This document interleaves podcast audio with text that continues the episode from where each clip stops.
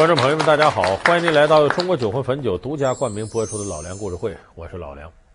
我们这个《老梁故事会》节目，有的时候会给大家说一些历史上的人物。那么我在网上看到有的网友啊，尤其是可能现在正在读书的一些网友，说觉得老梁你说这个历史人物挺有意思。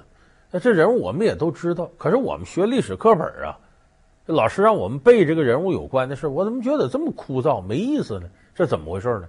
其实啊，这个和我们现在的考试制度是密切相关的。就是你这个考试，希望你能在短时间之内掌握大量的信息，所以说尽可能的把历史人物这些事儿浓缩。你要太多了，你你记不了那么多。浓缩了之后呢，还要把它最主要的特点提出来。就是这个历史人物在历史上最出名的事，对历史影响最大的是什么？把它摘出来。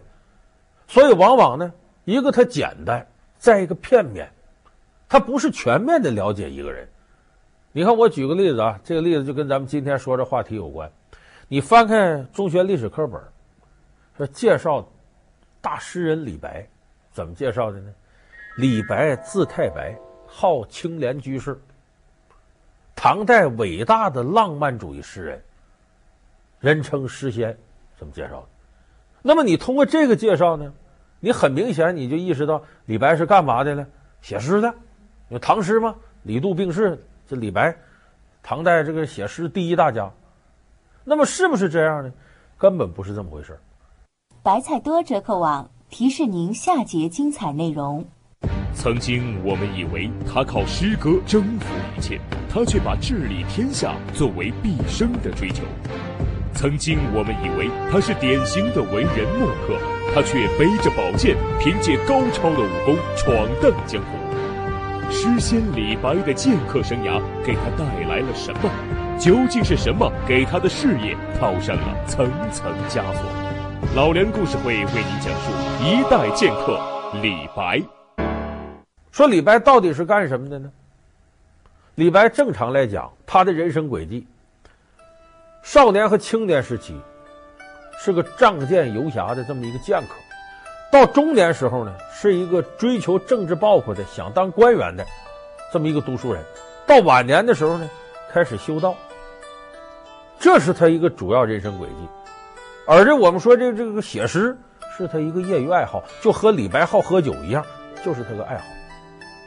所以说，你要想全面了解李白这个人，你光看他那些诗那是不行的，你必须把他这个一生的脉络呀总结一遍，你会发现。仅仅从课本上看李白太片面了。你要说李白为什么有这么大能耐呢？你说这李白写诗啊，这相传是天上的太白金星转世，说他本事就大。为啥？李白为什么字太白？和这有关系。太白金星，咱很多朋友知道，说那《西游记》我看过，不就是把孙悟空招安的小老头吗？启奏陛下。那石猴既是天地所生，又已修成仙道，陛下何不降道圣旨，将他招上天来，大小封他个官儿，也好约束于他。其实太白金星呢，在道教里边地位非常高，仅次于三清，就是也就是比太上老君、元始天尊、通天教主级别差点，能排在第四号人物。而且他原来的真身是个女身，女人。到《西游记》里边呢，这吴承恩呢，为了耍戏这些神仙，就故意把太白金星写成这样，就让咱们想象太白金星就这么个人。那么说，为什么他叫太白金星呢？因为金星指的就是天上这个金木水火土的金星。这个金星呢，咱们也叫启明星、长庚星，在东方出现为启明星，在西方出现为长庚星，所以东启明，西长庚。那么说这李白是在哪儿出生的呢？这个很多人有些疑义，说这个李白是四川绵阳江油市人，四川那都有李白的雕像，老家那都有李白祠堂。持这种说法的人呢，认为李白自个儿说的对。李白说：“某乃汉代飞将军李广之后人。”那么很多人跟这个看法不一样，说他这吹牛呢，他根本不是李广后人，说李白不是中国人。说你看这历史课本写李白出生自哪儿？碎叶，碎叶书底下有注解：今苏联吉尔吉斯楚河南岸哪儿呢？现在吉尔吉斯坦境内。说他怎么在那儿出生呢？他全家犯罪了，然后整个发配到那个地方去了安西独虎虎啊，北庭独虎虎啊，弄到那边去了。而到那儿去之后呢，说李白在那儿出生的，说那也不能因为这个就怀疑他是外国人后代，他这是有根据的。就有人说李白他母亲很可能在那儿就跟一个外国人中亚细亚的人结婚了，生下李白了。说证据何在呢？你看李白的诗，什么燕山雪花大如席，片片飞落轩辕台，白发三千丈，缘愁似个长。就是李白诗里头体现这想象力没边没样，哪儿他都能写到，没有他想不到的地方。说如此奔放雄奇的想象力，好像不是自汉代以后罢黜百家，独尊儒术，受思想禁锢的中国人应该有的。当然，这个有别的佐证。我本人是个诗词爱好者。在李白之后，我看了很多人诗词，我就发现杜甫之可学，李白之不可学。就你要学杜甫，达不到他整体高度，一两首能模仿的像。可是李白，你想模仿像他一首都难，非常困难。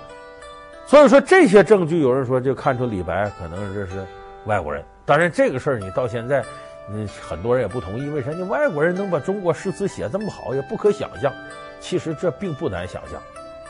咱们说清军入关之前呢，这个纳兰明珠他的儿子纳兰容若也叫纳兰性德，小时候在关外长大，打小只学了满文和蒙古文，然后进关的过程当中学了汉文，就活了三十一岁，最后纳兰性德成了清代第一词人，写词最有名了，就说明有天分的人，哪怕接触这个文化晚一点，他也能迸发出璀璨的火花。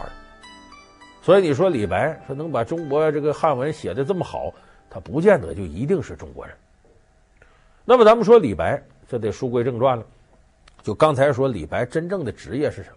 有人说你怎么能说他不是写诗呢？他诗写得那么好，因为在那个年代啊，靠诗词你活不了。唐代科举制度刚开始有，诗词不是科举制度最主要的考试范畴。而且也没有职业诗人，像现在说我写诗的，我写剧本的，你能活？那会儿你单靠这个，这就是玩儿，你活不了靠这个。所以说，当时李白是不可能在职业上他是个写诗的，他还必须得干别的正经事儿。那有的人说他诗写这么好，哎，诗写这么好和他的经历是有直接关系的。如果他没有那么多人生阅历。没有那么多在人生过程当中起起伏伏，他这诗也写不了这茬。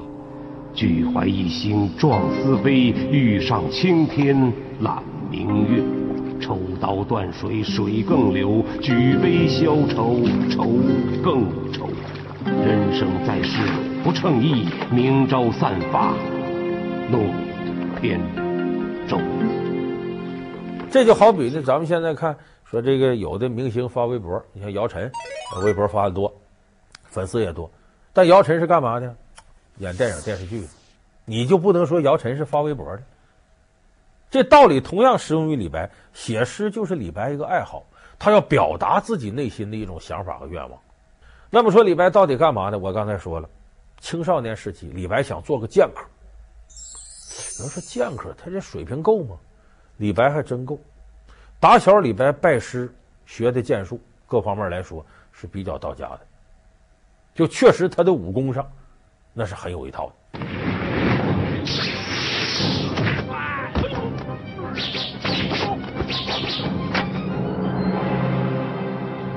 所以李白游历天下的过程当中呢，饱览了祖国的大好河山，也结交了一些朋友，有一些人脉。但是这个时候呢，他其实就像我们很多。懵懂不太懂事的青少年一样，以为凭借自己武力能解决很多问题，仗剑游做个侠客，哪有不平事？我就路见不平一声吼，拔刀相助。所以他这时候他对世界的理解呢，是一种理想主义化的形态，以为凭着自个儿能力，我能帮很多人来实现自己的想法。所以这时候李白就是写诗，他的诗的境界也相对浅。所以在早期李白的诗，并没有他后期诗的。知名度那么高。云想衣裳花想容，春风拂槛露华浓。若非群玉山头现，会向瑶台月下。那么仗剑游历天下。转悠了这么些年，这个时候人的思维就发生变化，就是我凭着打打杀杀不可能改变这个世界，我得怎么办？我得组织组织人，我得干点正经的事儿，我不能通过这个武力，我就要通过别的组织方式，说白了，通过政治来实现自己的抱负。因为人是不能光凭武力解决一切问题的，那么有组织的做一点事儿，通过一种政治形态，往往能达到人生新的抱负。李白就走了这么一个过程，年岁一天天大了，他发现呢，光凭自己一把剑，虽然胳膊粗力气大，可是解决不了那么多事儿，天底下不平的事儿太多了。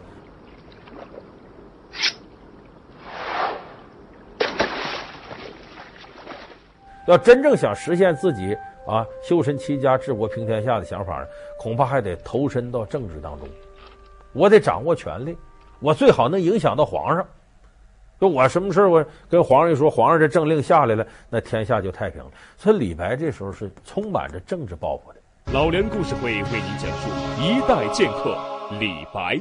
老梁故事会是由中国酒魂汾酒独家冠名播出。你看这个中国古代文人很有意思，你看李白、杜甫这顶尖了吧？你照理说，他们应该对自己的诗词是很自负的。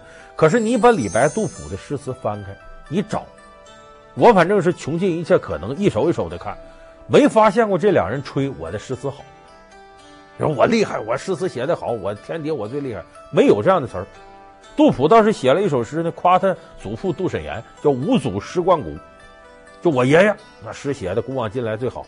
他吹他爷爷好，他没说过他自己。其实杜甫他爷爷的诗写的，照杜甫差远去了。你看李白、杜甫从来没吹过自个儿诗写的好，可是，在李白、杜甫诗里头多次吹嘘自己能够修身齐家治国平天下，有政治抱负，就我能够解决天底下苍生保暖的问题。你看杜甫“茅屋秋风所破歌”，那自己那屋都直漏雨呢，他还想安得广厦千万间，大庇天下寒士，还在那装住建部部长呢。还希望建廉租房呢，你看，所以就是这些文人呢，他自己本身有时候活的人不人鬼不鬼的，他从来不认为自个儿诗怎么样，倒认为自己呢天生是搞政治的料，我能当皇上，至少能当宰相。所以李白当时也这么想的，说我有这抱负，我没问题，比朝廷那些大臣都强，所以他想呢，找皇上，让皇上重用自个儿。皇上，哦，李白。来来来，陪我下盘棋啊！你我是朋友啊，啊！今天咱们朋友对弈，不必拘君臣之礼。既然如此，李白就放肆了。你怎么今天突然客气了？人常说呀，人生就如同一盘棋呀，步步艰辛，处处困惑。人一出生到这纷杂的大千世界，看似纷杂，人们就像这一黑一白的棋子，世间万物都是如此啊。嗯，说下去。所谓天地有阴阳，江湖有正邪，官场有清官，有贪官，但不论阴阳正邪，清官污吏。这些人都无法掌握自己的命运，那么，谁掌握他们的命运呢？是有老天爷，当然还有皇上。他想见皇上，得跟皇上身边人打交道呢。他有这样朋友，这朋友谁呢？咱很多朋友也熟悉。你翻开课本里有他的诗：“少小离家老大回，乡音无改鬓毛衰。儿童相见不相识，笑问客从何处来。”哎，这诗写贺知章的《回乡偶书》。这贺知章是李白的朋友。说贺知章干嘛的呢？工部侍郎，当时已经七十多岁了。工部侍郎什么干部呢？约等于现在水利部副部长，哎，也是个大官。这贺知章跟李白两个人呢是什么交情呢？首先诗写得好，英雄惜英雄。再一个，这俩人都有一个不良嗜好，往死了喝酒。所以你看，杜甫写《饮中八仙歌》啊，知章骑马似行船。这这贺知章骑到马上，酒喝多了，晃晃荡跟坐船似的。哎，这是说贺知章，说李白，李白斗酒诗百篇，长安市上酒家眠。天子呼来不上船，自称臣是酒中仙。就这哥俩是嗜酒如命，他有着共同爱好。贺知章，你那么一个大干部，到最后穷的没钱了，干嘛？把腰间这个金龟解下来，一个装饰物，把这解下来换酒喝。所以这跟李白有共同语言，觉得李白能耐大，诗写的这么好啊，就贺知章呢，把李白引荐给唐玄宗李隆基。这时候李隆基呢，这唐玄宗呢，好干嘛呢？围猎，就打猎。有这么一个机会呢，贺知章就把他带到皇上边上了。这个皇上啊，李隆基是算得上一个文艺青年。那李白这个诗词水平啊，他这么高，所以说一见面，我听过你的大名啊。我下边这臣子都说你这写诗没有比你强的。三言两语，李白给他一讲，把皇上吸引住了。接下来，李白的目的不是让皇上知道自个儿会写诗，而是大讲自己的这个治理天下的抱负。我们但凡呢没受过什么挫折的人，雄心勃勃的人，往往都是个理想主义者。理想主义者呢，感觉到无所畏惧、乐观精神，我就为这事儿我可以牺牲。而这种精神头啊，对很多人来说很有吸引力。有很多女人就喜欢男的是个理想主义者，觉得他身上有无尽的激情。往往有的统治者呢，碰到这样的人呢，也容易被这样人所感染。你看他这，他的情绪感染了我，说明我们这天下大有希望。所以这唐玄宗这时候就喜欢上李白了，说这个人有能力、有技巧。先这样吧，封你为翰林院学士，李学士就等于给皇上当文学顾问。李学士，李学士，哎呦，您怎么才来呀？皇上都催问我们好几次了，您快里边请。啊，皇上有什么重要的事儿，这么急着见我？哎呦，皇上请您来，还能有什么事儿？作诗呗。所以就这么着，李白呢，算是混到了。统治阶级的核心地带，就跟皇上搭上钩了。可是陪着皇上这时间呢，李白很苦恼，因为他发现有两点事自己适应不了。第一个呢，这个练剑呢，自己武功啊用不上了，他觉得憋得慌，所以李白心里很苦闷。有个电视剧叫《大唐歌飞》，就这里说李白当时苦闷到什么程度？写诗怎么写呢？运用轻功，满屋飞，在墙上写。然后在纸上写，写完了之后呢，觉得写的不好，拔出剑来，嘁哩咔嚓，把这诗这纸又给裁碎了。孤剑谁痛？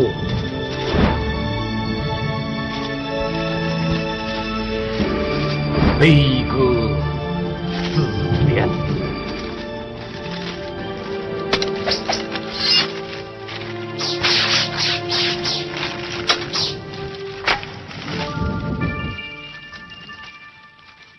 说李白当时心情很苦闷，就觉得自己壮志难酬，这是一个。第二个呢，他过去凭着武力能解决些问题，进到皇宫来发现呢，这不平等的事儿太多了，憋气的事儿太多了，远远比自己在民间游历的时候那感受更强烈。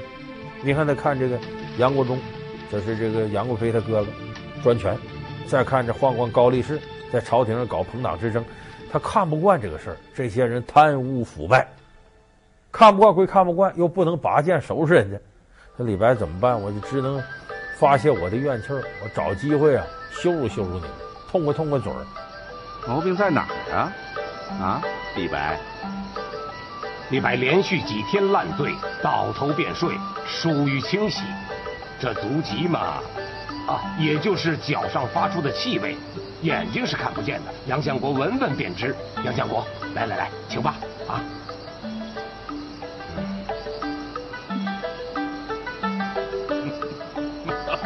完了，杨相国，你呀又上李白的当喽。结果这个就差点给李白惹来杀身之祸。所以你想干这样的事儿，这李白能不招人恨吗？何况李白认为啊，咱这个搞政治不就是伺候皇上吗？不就是为当今天下吗？只要是为这个朝臣好的，我有什么不能说的呢？哪儿不对我得提呀，我得挑毛病啊。可没想到你这么想，人周围人不这么想。杨国忠、高力士都有自己的利益集团，有自己小算盘，他绝对不会百分之百替皇上尽忠啊。所以，就你这么一个天天在这忠心耿耿的，旁边把你看的就如同眼中钉、肉中刺。所以，这些人想方设法陷害李白。高力士，你此话怎讲啊？啊，皇上，老奴是说李白的诗大部分是含沙射影、明褒实贬。高力士啊，难道你还懂诗不成吗？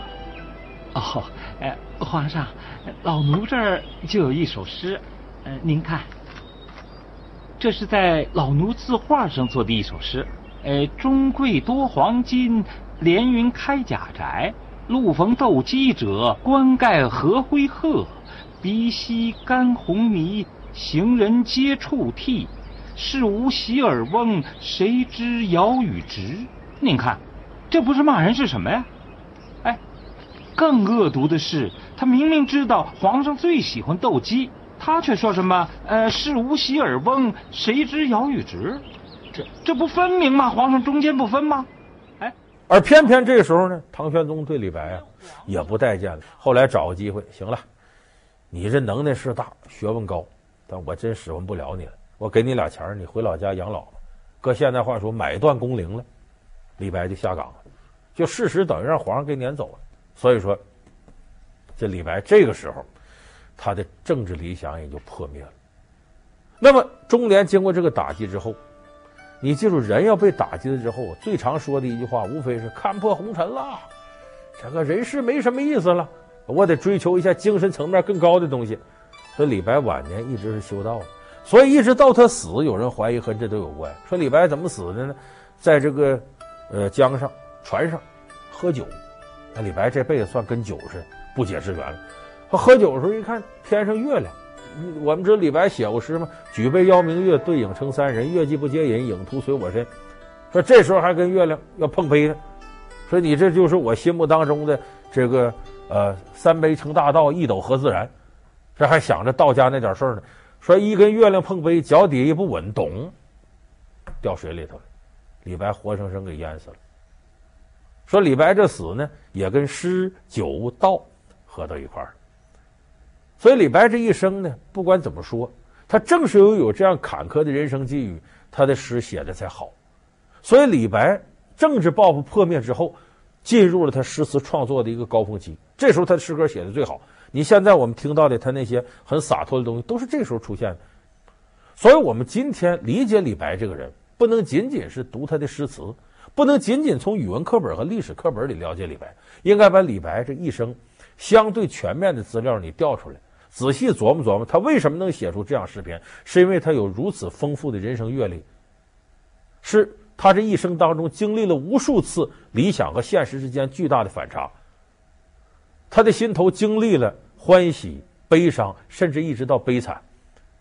诗词界有句话嘛，叫“欢愉之词难攻，愁苦之言易巧”。你高兴时候写的东西没什么分量，只有愁苦悲愤的时候，这个东西才真能立得住。那么李白这一生。恰恰是以悲苦为主旋律的，所以他才能成为一代诗仙。彩内容，他是电影《黄土地》中的战士共青。等领导批准了，我一准来接你。他是电影《梅兰芳》中的名伶十三夜。十三夜。他是电影《赵氏孤儿》中的大奸臣屠岸和。王学圻坐拥第五代导演御用男演员的头衔，为何二十多年从未能吸引过多的注意？又是什么使得王学圻老树开新花，越老越红？老梁故事会为您讲述王学圻如何大器晚成。感谢您收看这期老梁故事会。老梁故事会是由中国酒魂汾酒独家冠名播出。我们下期节目再见。